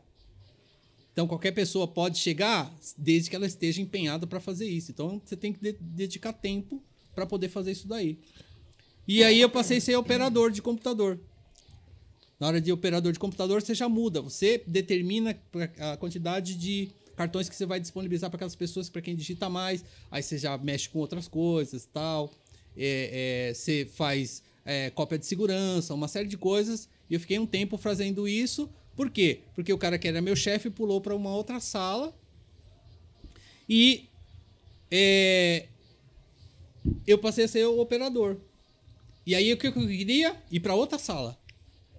Porque a outra sala lá era de programação. Porque dava melhores condições. Só que nesse inteirinho, enquanto eu era digitador, eu, eu procurei outro trabalho. Eu entrava das duas às oito. Eu procurei outro trabalho e entrei na Cato. E na Cato eu trabalhava das seis horas Cato da manhã. Empregos? É. Eu trabalhei das 6 horas da manhã até meio-dia, e eu entrava às duas. E eu saía meio-dia de- dessa da Cato, ia lá pro centro fazer um curso de com outro curso de computação para ser programador. E aí voltava, comia um lanche e entrava na Epatil Às 14 horas. às 14 E horas. os seus e amigos às querendo 8. só jogar bola. É, e aí eu vi que eu não ia ser mais jogador. Aí eu jogava o quê? De domingo. aí de domingo eu ia pra, Virou pra jogar bola. esportista de fim de semana. Final de semana, como todo mundo que ia. Por isso que eu tô vendo você tomar cerveja, né? É, não, mas a cerveja veio muito depois. A cerveja veio quando eu conheci a, a, a família da minha esposa, que foi muito legal. E eu comecei. Eu não, tô- não bebia. Eu não bebia nada. Eu, graças a Deus. Eu não gosto de ninguém que não bebe, cara. E aí. É... Aí, porque eu queria comprar um carro. Aí, quando eu, como eu queria comprar o carro, eu fui e trabalhei em dois empregos até comprar o carro. Eu comprei um Chevette 74. Paguei 150, como se fosse hoje 150. Seria 1.500 reais, vai. Tava bonito tal, meu pai que levou pra eu ver tal. Quando eu cheguei em casa, eu comecei. Não sabia dirigir, aprendi. Aí quando eu andava, meu pai falava assim: Pô, você não sabe dirigir? Eu falei: Eu sei, eu olhava ele dirigir, né? eu sei. E aí, quando eu saí pro carro, ele falou: Mas onde você aprendeu? Eu falei: Eu não aprendi. Eu, eu vi, eu, Eu via- vi você via fazendo. O senhor andava e. e- Decorei. é, só que eu andei com o carro um pouquinho, quebrou. Aí quebrou, aí bati do lado assim, caiu uma parte do carro. O cara tinha colocado, em vez de massa, cimento com um jornal. Nossa. Aí meu irmão trabalhava na concessionária, eu transformei esse carro de 74 para 87. Troquei todas as peças. Meu irmão trocou também, o outro trocou também. E a gente e eu andava na Coab, era conhecido na Coab, porque era um carro que ele tinha a traseira levantada, tudo filmado. Chevetinho 74, 87. aqui. Modelo 87, o guardão às vezes me parou, mas esse cara é cabrito, não sei o que tal. Eu tinha, Cabrito. eu tinha todas as notas fiscal dele, eu andava com as notas fiscal. E aí, essa empresa, ela começou a, a se perder e ela foi falindo. E aí que surgiu a oportunidade de uma. Ah, antes disso, como que eu comecei a ler? A ler? Eu saí, estudo, começava, fiz o curso de computação e fui para outra sala. Chegou lá. Cheguei lá na outra sala. Na outra sala, até uma pessoa chegou, pô, mas você já tá aqui, o que, que você quer? Você quer meu lugar? Falaram isso pra mim. Eu falei, não. eu não Mais quero- do que isso. Eu falei, eu não quero o seu lugar. Quero sua Se eu, tiver, que- se eu tiver que passar você, eu vou passar. Eu não quero o seu, o seu lugar. Só que eu ficava lá e tudo que eu precisava eu chamava um cara. Eu falei, ô, me ajuda aqui, me ajuda aqui, me ajuda aqui, me ajuda aqui. Esse cara, um dia, eu fiquei, ô, você não vai me ajudar? Esse cara chegou com seis livros, livro de tecnologia geralmente é grande. Colocou do meu lado ele falou, tudo que eu aprendi tá aqui, ó. Cara, eu fiquei com uma vergonha. Nunca mais eu pedi nada. pra ninguém. Foi aí que eu aprendi a ler. Ele falou, tá tudo nos livros. Quantos anos? Ah, 93, 92, devia ser entre 90 e 91, mais ou menos. O Jorge tá com quantos anos? 54. Não, lá na. na- Ah, lá na empresa? É, Nessa empresa. 22. Não, eu tinha 22 quando eu entrei, eu devia ter uns 23, 24 anos por aí. Mais ou menos. Você tá ensinando o mago a ler agora. É mais ou menos. Aí foi aí que eu come... foi, comecei a ler. Assim, aí eu não parei nunca mais. E aí foi quando eu- esse meu amigo saiu, ele foi pro hospital. Então, me você meio que assim, porque ali na década de 90 é quando tá surgindo a informática, as coisas tá Isso, acontecendo. É, isso aí. E aí, essa leitura também te abriu oportunidade, Oportunidade, de você é. ir pro banco de dados. E não, ainda não. Aí eu fui como programador. Ah, já tá programado. Era programador, eu já programava, era Clipper, a linguagem, ainda tem alguns sistemas, inclusive onde eu trabalho, Clipper e tal, mas que faz muita A gente coisa não ainda. quer falar nada, gente, mas dá pra atualizar. né? É, não, não, mas, mas isso quando eu falo isso, não quer dizer que é ruim, não. É que funciona ainda bem que vai atualizar e que já tem coisas funcionando e que funcionam bem. E que é, é, já Não, tem Aí atualização está sendo disso. prudente. É, não, não. Tá, porque assim, se tua empresa for abrir uma vaga hoje, vai, eu procuro programador em Clipper. Não, não, não. Já não tô dizendo, fudeu. não, não tô dizendo isso. Não tem mais, Não, gente. Então, não assim, tem mais. atualizar a empresa, É, caralho. é, é, não, a empresa é atualizada e funciona. Eu tô dizendo que existiu a fase onde tinha Clipper e que ela chegou até um certo ponto de que isso voou. O que eu aprendi foi Clipper. Mas Clipper, quando você aprende, é texto. E quando você aprende texto, você não esquece nunca mais. Por quê? Porque a lógica disso era diferente e você tinha que saber. Então, o programador, o que, que ele precisa? De lógica. Ele não precisa mais de. Ele precisa. A linguagem você vai aprendendo. Mais uma dúvida que veio na cabeça aqui. Aí, desde o seu começo ali, quando você tirou o certificado, você já sabia onde você que- queria chegar ou você foi descobrindo? Eu fui descobrindo. Eu não sabia. Opa, aqui é legal. Ali... Aqui é legal. Aí quando chegou, quando fo- como foi a área de banco de dados? A área de banco de dados foi numa é, era assim, era como se fosse na época é, separado nos departamentos tinham áreas de informática separadas. Até que houve a unificação. Nessa unificação, é, nessa época é assim, e isso eu falo para todas as pessoas que principalmente que seja de tecnologia. Para você crescer em tecnologia, você tem que fazer algo grande. O que, que é algo grande? Um sistema ou você ser o gerente de projeto. Esforce, né? É, é, é, é. Por que, que você é conhecido hoje? Porque você é o cara do scalp. Tem Eu? outro? É. É. Tem, tem outro? Deve ter. Mas você é o cara que. Algo grande. Que Não con- tem. Referência. Referência. Você tem que Não fazer. tem. Entendeu? Você tem que ter, fazer algo grande. Se você não fizer algo grande. Não é que você não cresce, mas você pode ficar mais estagnado. E nessa fase eu fiz uma parte de uma aplicação que dava a parte de gestão e já conseguia ajudar ali. E nessa, nessa época eu estava no, no Recursos Humanos. Só que uniu todo mundo. E quando chegou uniu todo mundo, tinha o pessoal que era muito capacitado. E você fez isso. Olhou, É, analisou, não, mas cara, só que o Jorge fazer. não era capacitado, capacitado completamente. As pessoas já voavam muito. Mas você tava junto com quem eu voava. tava junto, mas eu não voava ainda, eu não sabia ainda. Mas você tava ali já. tava no- ali. Aí, nesse momento, é, o, o, o gerente chegou para mim, ele me deu essa oportunidade, agradeço demais. Como Ele- chamava ele? Jackson. Ele me, Jackson? É, é, é. Ele me deu a oportunidade e. e ele- Obrigado, Jackson. É, e ele falou assim, ele falou, ah, ele falou assim, o que que você quer fazer? E eu já mexia muito com dados, porque o Clipper tinha que mexer muito com dados. Eu falei, eu quero mexer com banco de dados. Aí ele falou para mim, ele falou assim, "Você tem certeza? Ele falou porque é o seguinte, banco de dados é como medicina. A hora que eu precisar de você, você vai ter que resolver. Porque você não pode deixar indisponível. Tem que estar pronto. Eu falei, não, Sim. tudo bem. Só que eu tinha que estudar muito isso para poder fazer. Isso não tinha know-how. Não tinha nenhum know-how. Nenhum. Os outros Mas, já sabiam. mas você, olhar, você olhou o- banco de dados e você falou, puta, isso aqui é, pra mim. é, é, porque é uma coisa que eu já. Dados, Identificou. né? Ide- me identifiquei. E aí eu fui para essa área, só que eu. Aí fui estudar. Fui estudar, Fui estudar, estudar. A Você fez pagou- faculdade? Fiz faculdade. Com quantos anos você fez faculdade? Eu fa- fiz depois de, de- Depois que eu tava nessa. Que, eu, que unificou. Também era uma, uma determinação que tinha que ter faculdade. E eu não tinha. Quantos anos?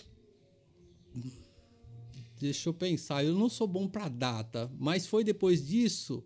Se eu tô falando que 28. foi 93, 28. É, foi mais ou menos uns 28 anos. Eu lembro, eu lembro dessa época. É, não, mas deve ser por, mas deve ser por aí mesmo. Porque. Não, que mas que- não era nem isso que eu queria apontar.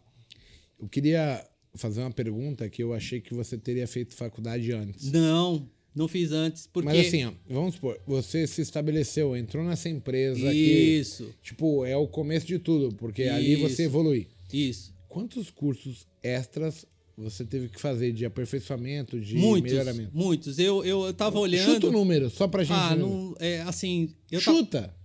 acho que uns 15, mais ou menos, fora a leitura. Pra chegar onde Pra chegar, para chegar próximo do nível das pessoas que estavam ali. E aí, o que que aconteceu? Nesse interim, que é quando eu falei que eu que não, é, é 28 isso. Tal, talvez seja 28, eu não, não sei exatamente a data, mas foi quando, também quando a gente eu e minha esposa que a gente pensou em casar e que tinha que construir a casa. Mas não era construir casa não, a gente tava procurando, procurando, procurando, era apartamento e tal, e um dia ela Depois dessa guerra toda, você ainda ia pensar nisso. isso, e ela falou assim, ela falou, ah, um dia ela chegou e falou assim, achei um terreno pra gente. Construir, eu falei, terreno? Ela falou, vamos lá agora, era de noite. Eu falei, não, não vou não. Ela falou, não, dá pra ir, não sei o quê. A gente foi, a gente foi chegando uns lugares lá. Eu falei assim, puta, como é que a gente vai ver terreno de noite, não sei o quê. Aí, ela- aí a gente foi, no lugar era legal tal.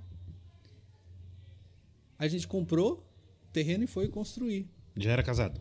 Não, não era casado. A gente casou com a casa semi-pronta. Mas não era casado ainda. Eu casei com 33 anos.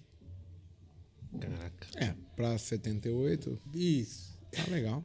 E, a- e aí que foi a hora de construir a casa, que a gente vende, ela vendeu o carro dela, eu vendi o meu e a gente foi construir. E aí o pedreiro falou: "Não, é para construir não sei o que" e ergueu a casa. Foi quando ergueu a casa, só que erguer a casa é fácil. Mas e terminar a casa? E aí foi quando acabou o dinheiro, que eu falei para ela assim, falei: "A gente, falei, acabou o dinheiro. Até aí você tá, tipo assim, vivendo assim, eu ganho eu gasto. Eu ganho, gasto e aí outras coisas envolvidas junto e é, deixa eu lembrar exatamente a faculdade. É que eu fiz uma faculdade, comecei uma faculdade lá de gestão hospitalar no hospital. Ele era dois anos, depois aumentou para quatro anos. Eu comecei, mas não finalizei. Depois eu fui fazer, mas eu fui fazer, eu já era casado. Então a faculdade não foi com 28 anos, foi depois de 28 anos que minha filha tinha nascido. Quando eu entrei na faculdade, que até um dia minha filha passou mal, e eu falei, eu não vou fazer faculdade, que você vai ficar sozinha, com a, com a- Letícia e tal, não sei o que. Ela falou, não, você vai. Deixa que eu me viro com ela. Qual o papel da sua esposa nisso tudo? É fundamental. Fundamental.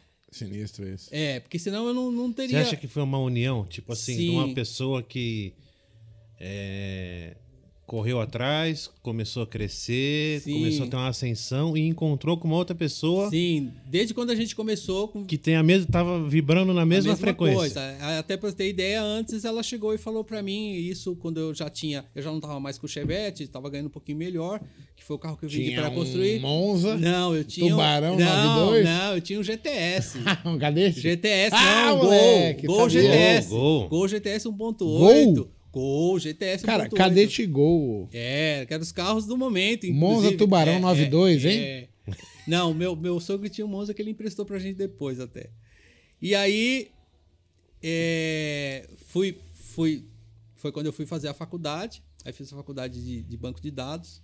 Ah, você fez faculdade Fiz sobre- faculdade sobre, de banco de dados, que até eu falo que eu tenho que estudar muito. Eu não tenho a mente privilegiada como uns amigos. Eu tinha um amigo chamado Tiago, que ele ficava de- debruçado e ele não, não fazia nada. Ele só ficava debruçado prestando atenção na aula. E eu escrevendo. Eu falava, ô Tiago, e aí, meu? Você não vai escrever, não? Ele falou, Jorge, não precisa, só prestar atenção. Ó, Tem essas que ler pessoas. O cara era bom. Bom, Não, bom. não, ó, escuta, essas pessoas são contratadas da escola. É, pra tipo, Figurante, te ela fazer- tá ali só pra te É. irritar. Não, no caso do Thiago, não. Eu, onde ele tá até no Canadá, falei com ele faz pouco tempo. Não, cara, mas a pode falar que ele era contratado. É, Certeza. é, é bom demais. Por isso que eu leio muito. Extraterrestre é eu leio, complicado, Eu cara. leio muito, por quê? Porque eu tiro 20% dos livros que eu leio de tudo que eu leio. Eu não consigo absorver tudo. E aí que eu vou montando isso.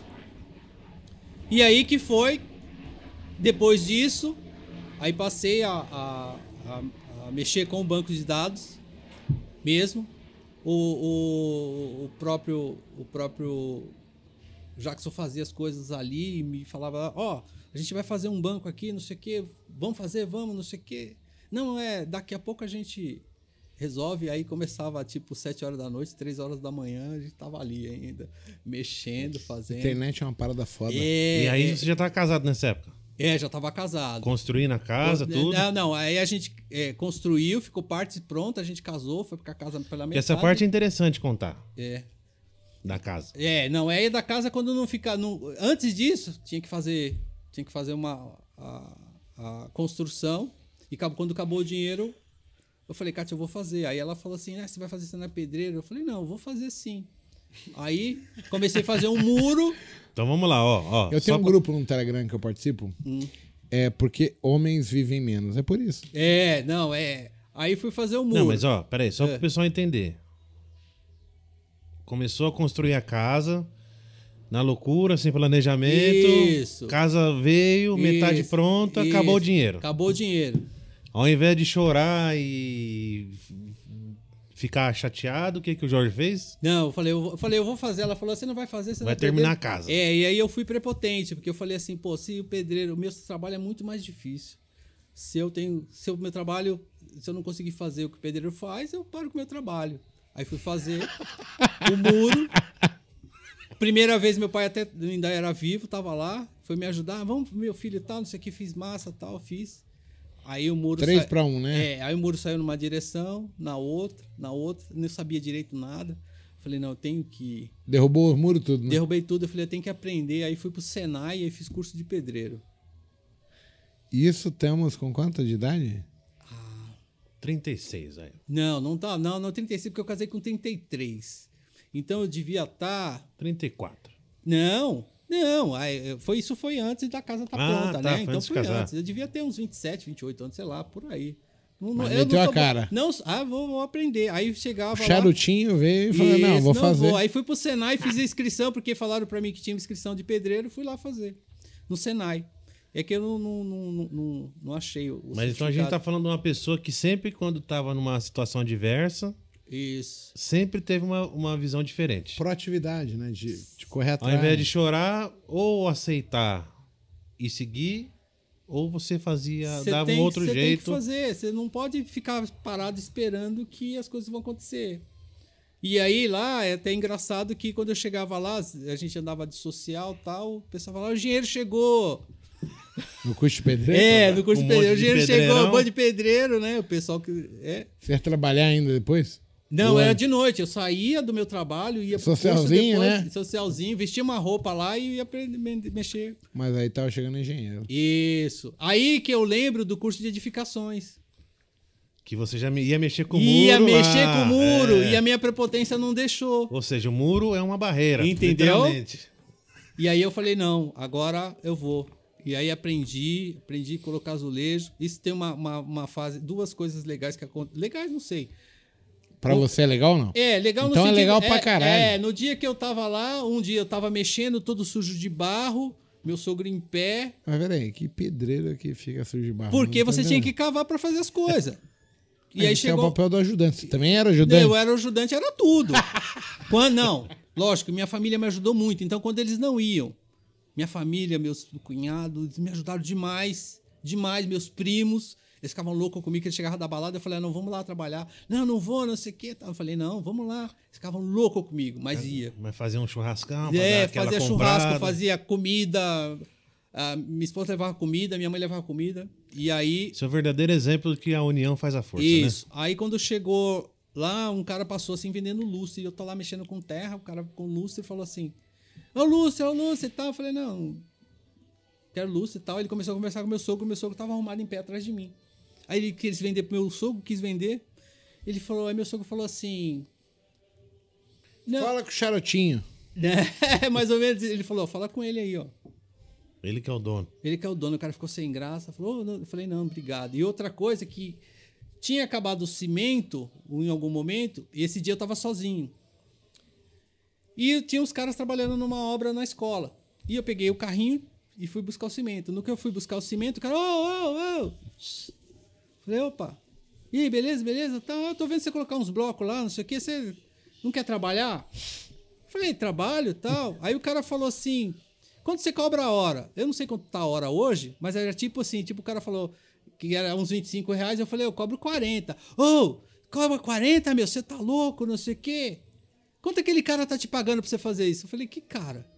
É, o cara lá, o dono da. Eu falei. Aí eu botei a música do O Roberto, sou né? eu. É, esse cara sou eu. eu falei, eu sou o dono da casa. É mesmo? Eu falei, é.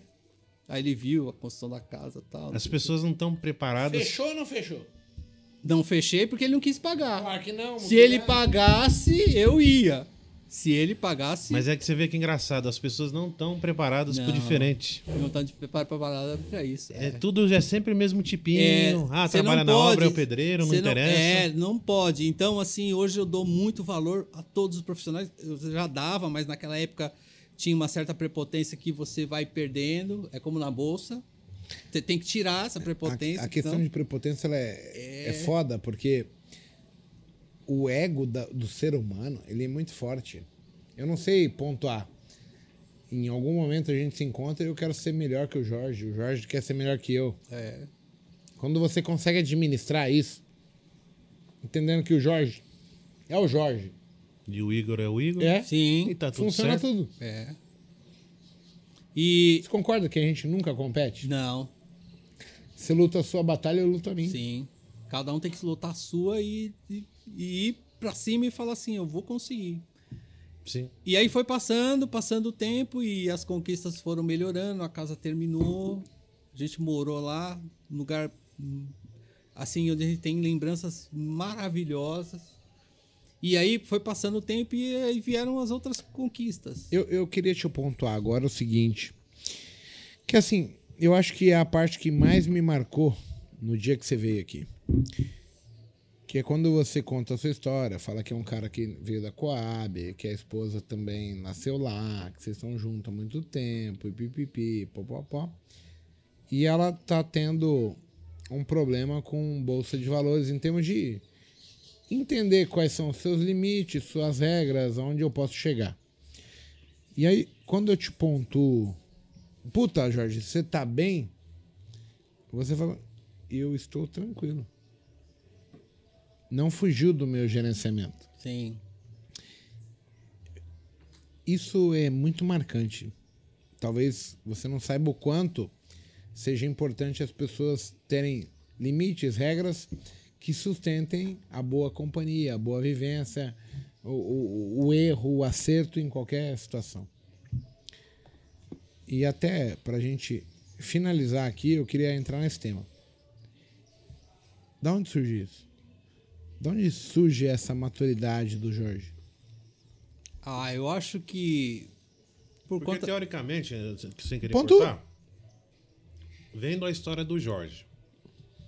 Da Dinheiro é onde o Jorge saiu. pra caralho. Onde o Jorge Como é tá. que você tá rasgando dinheiro Se ou eu fosse. não se importando? Se eu fosse escrever e falar o que, que você acha do Jorge, eu ia falar que o Jorge é um cara seria um cara muito apegado ao dinheiro. Da onde ele veio, do que, as dificuldades que ele passou, e chegar num momento que tem uma perda e o cara tá pleno aqui, ó. Exato, isso não é relevante. é, Isso é importante. Uhum.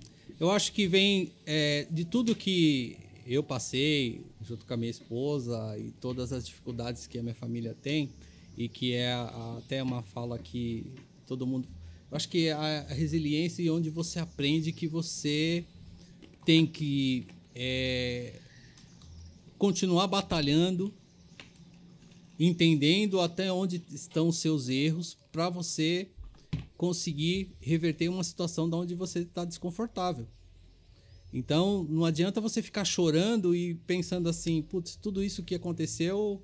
É, Eu sou um azarado. eu sou azarado, aconteceu isso. Não, se aconteceu. Faz parte do jogo. É faz par- parte do jogo e você tem que conseguir é, Porque reverter. se fosse ao contrário, se tivesse dobrado o dinheiro, você também não ia estar. Sim, Puxa, sim, que- mas tá dentro do como o Igor falou, dentro do gerenciamento de risco. É, eu a não gente concordo não tra- mais com a palavra resiliência. É, não, eu sei. É, Você falou resistência num do Botecast que, que eu assisti, A inclusive. doutora Andréia falou isso, que Isso, resiliência assisti. é um termo criado É, pra corporação te falar, cara, você tem que trabalhar igual um escravo. é, Você é pau pra toda a obra aqui pra sustentar o meu sonho, o meu objetivo. A gente, nós somos adaptativos. sim, É, isso é uma palavra mais correta. E eu também concordo hoje. é, Mudei minha opinião. E eu sou ada- ada- adaptativo. Eu não vejo problema nisso. Em você estar remando um cursor e de repente, cara, precisamos mudar aqui. Isso. Vamos se adaptar, vamos fazer a coisa acontecer. Porque eu foco lá na frente, assim. Se eu não tô bem, muito pouco eu posso fazer hoje para mudar, né? Porque eu, eu, eu cultivo uma história, um, um- uma analogia, um- uma série de coisas que eu faço que me trouxeram a ter o resultado que eu tô tendo. E eu acredito que assim, não é da noite pro dia. Então, lá na frente, vendo o que eu sofri hoje, eu posso mudar. sim. E eu vou mudar, porque assim, eu quero chegar lá. É isso aí. Eu quero ser diferente. Eu não, não- eu não vejo nada limitante. Mas eu, hoje eu consigo ver que você vai enfrentar problemas, como todo mundo. Altos e baixos. Se fosse só flores, estava todo mundo rico, Tudo- não tava? todo, todo mundo rico. Mas é que as pessoas vão sempre. Quando perde, uma dor e quando ganha, não. não Aí não comemora, de não. síndrome do objeto brilhante. Todo mundo É, tem isso. exatamente. Achando que qualquer atitude vai mudar. Eu não tenho mais essa crença. Não que eu não acredite que possa mudar. Mas assim, eu tenho que ter perseverança, é, testar. Como que eu vou falar? É foda. Eu vou utilizar de uma crença, cultivar ela, até descobrir se aquilo é certo ou não, entendeu? Sim. Porque assim, não tem outro meio. Porque assim, a gente vai vendo ídolos, a gente vai vendo personalidades, pessoas que nos dão um exemplo. E essas pessoas que são des... desprovidas do medo, da limitação, elas conseguem atingir coisas que eu talvez não tinha o entendimento que podia chegar. Só que ao ver alguém fazendo isso, aí muda pra mim, entendeu? Tipo, Sim. puta, Opa, o se o Jorge ali. chegou, eu chego também. É isso aí. E não quer dizer que você é um é pior que o outro. Não, é um Pelo exemplo. É contrário. uma questão de timing. É, é, E, e- e é justo isso. é. O, o, o que eu hoje meio que condeno é o cara que reclama da vida, mas, não ele não nada muda pra- nada na vida dele pra ser Sim. diferente, entendeu? Sim. Porque, no mínimo, você descobre mais uma maneira de não fazer, né? É. E Até o momento que você vai. É, mas o, o, o, reclamão, é, a profissão dele é essa. Ele reclama pra ele só ter um- uma desculpa pra ele se apoiar e continuar aqui- naquilo lá. Eu hoje acredito muito em pessoas otimistas e pessimistas. Sim. É aquele velho ditado que a gente fala, você já conheceu algum pessimista que é bem sucedido na vida? Não. Porque esse cara não está disposto a arriscar em nada, ele não acredita em nada, tudo ele põe em empecilho. Por mais que ele esteja pontuando corretamente a coisa. Mas ele também, ele se autolimita. Eu, eu sou a favor dos otimistas. Sim. Sim. Do cara que vai lá e mete a cara. Vamos cair junto. Tem que ser otimista, né? Você tem que acreditar e achar que é, não vai ser fácil, nunca vai ser fácil, é um degrau maior que os outros. É, é, até para falar também, chegou, ministrei aula em faculdade durante oito anos e a primeira meia hora era só de motivação e de demonstração para aquelas pessoas que existe a possibilidade dela alcançar e que é, é, como você faz Igor que tem os seus alunos também quando eles falam para você que conseguiu né é, a, a satisfação é muito grande. É muito grande. Recebo e-mails, mensagens. Para quem está ali oferecendo a, a, educação, a oportunidade, o, o aprendizado, a experiência, é gratificante é demais. Muito gratificante. Porque assim, você está ajudando pessoas que elas conseguem captar a mensagem. Sim. Não, o Isso é exemplo é para mim da casa foi, foi embaçado. É. Porque a gente mora aqui no condomínio, brincando, tem umas 15 casas aqui que morreram no meio do caminho. Tipo, Sim. pararam. E você foi um cara diferente que. Não vou deixar a minha morrer. Não vou deixar ah, não, a minha não morrer. Vai. Não vai. Como? Não interessa. É. Você deu seu jeito e talvez essas outras 15 aqui, o cara veio para trás. Aí tem a ele... questão de eu não posso, eu não consigo, eu não entendo. É, Nem tem. Ele não viu essa limitação. É. Isso é engraçado. É, exatamente. Ele não viu a barreira.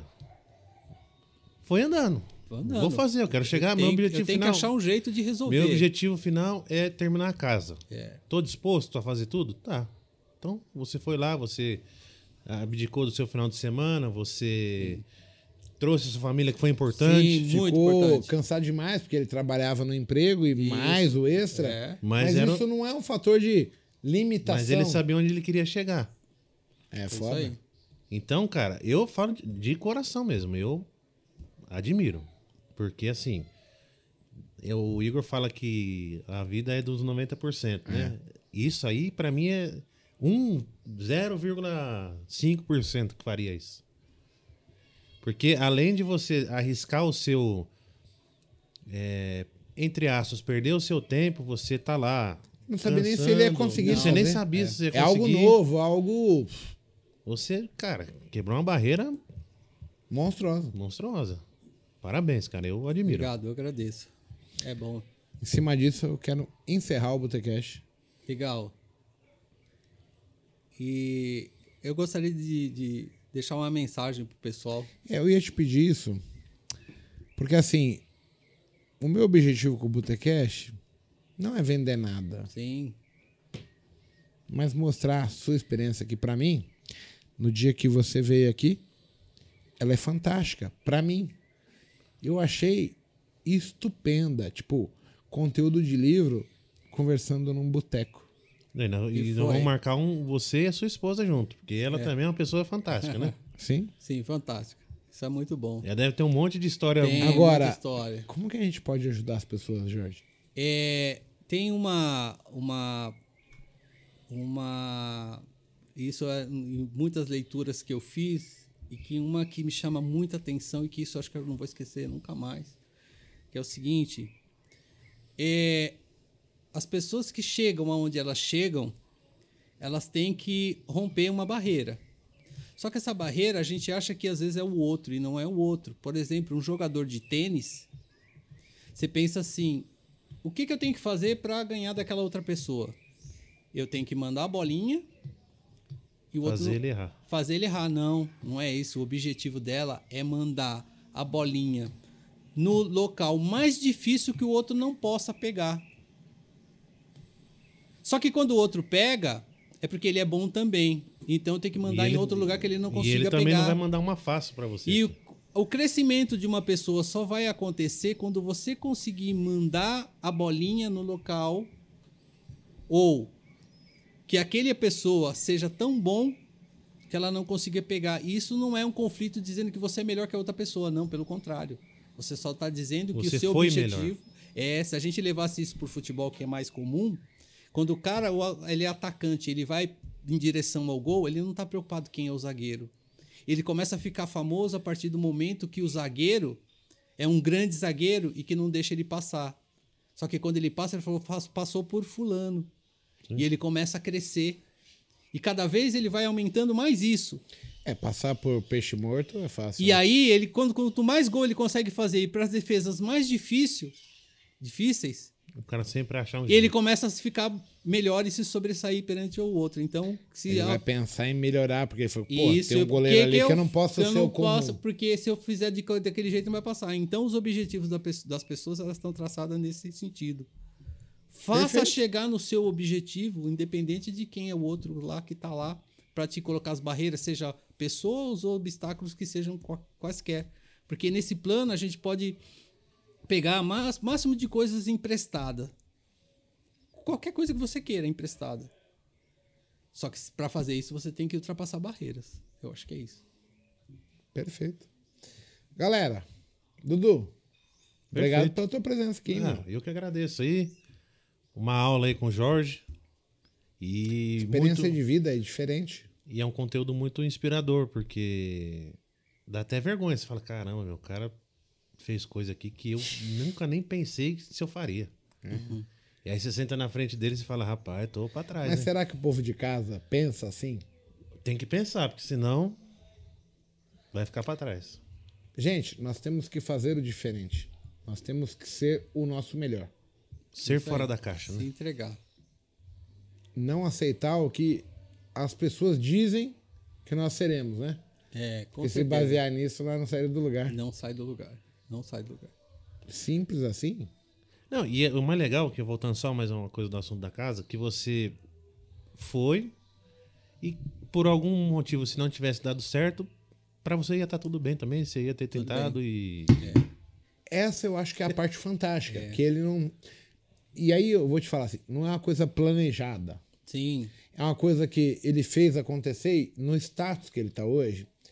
Poucas coisas mudariam a forma do Jorge pensar, a forma do Jorge agir, que é a parte fantástica sua. Eu, por exemplo, eu tenho resquício a qualquer tipo de mudança brusca. Para mim me incomoda muito. Você mesmo tendo uma mudança abrupta, você vai, Seguir o jogo. É. estamos em casa. Tem que, se- tem que seguir o jogo. Jogo é de campeonato, vamos jogar na minha casa é, também, é né? isso. Talvez é uma, uma, uma, um exemplo disso. Acho que eu não queria tomar tanto tempo assim, mas acho que isso também é válido. De uma, uma condição de um evento que eu fui e que tinha todas as cadeiras na frente e que as cadeiras na frente estavam vazias. E aí eu sentei lá na frente porque não tinha nada dizendo que era reservado. E nisso que eu sentei, Fiquei lá até começar, e nisso que foi começar, o cara falou, o cara que estava apresentando lá, tal, viu? ninguém sentou, ele perguntou para mim assim: "Por que que você está sentado aí?" Eu falei: "Porque eu não tenho medo do novo." Para mim, tudo bem. Isso foi aprendendo com o tempo, com certeza. E isso no- eu falei numa aula para um para os alunos.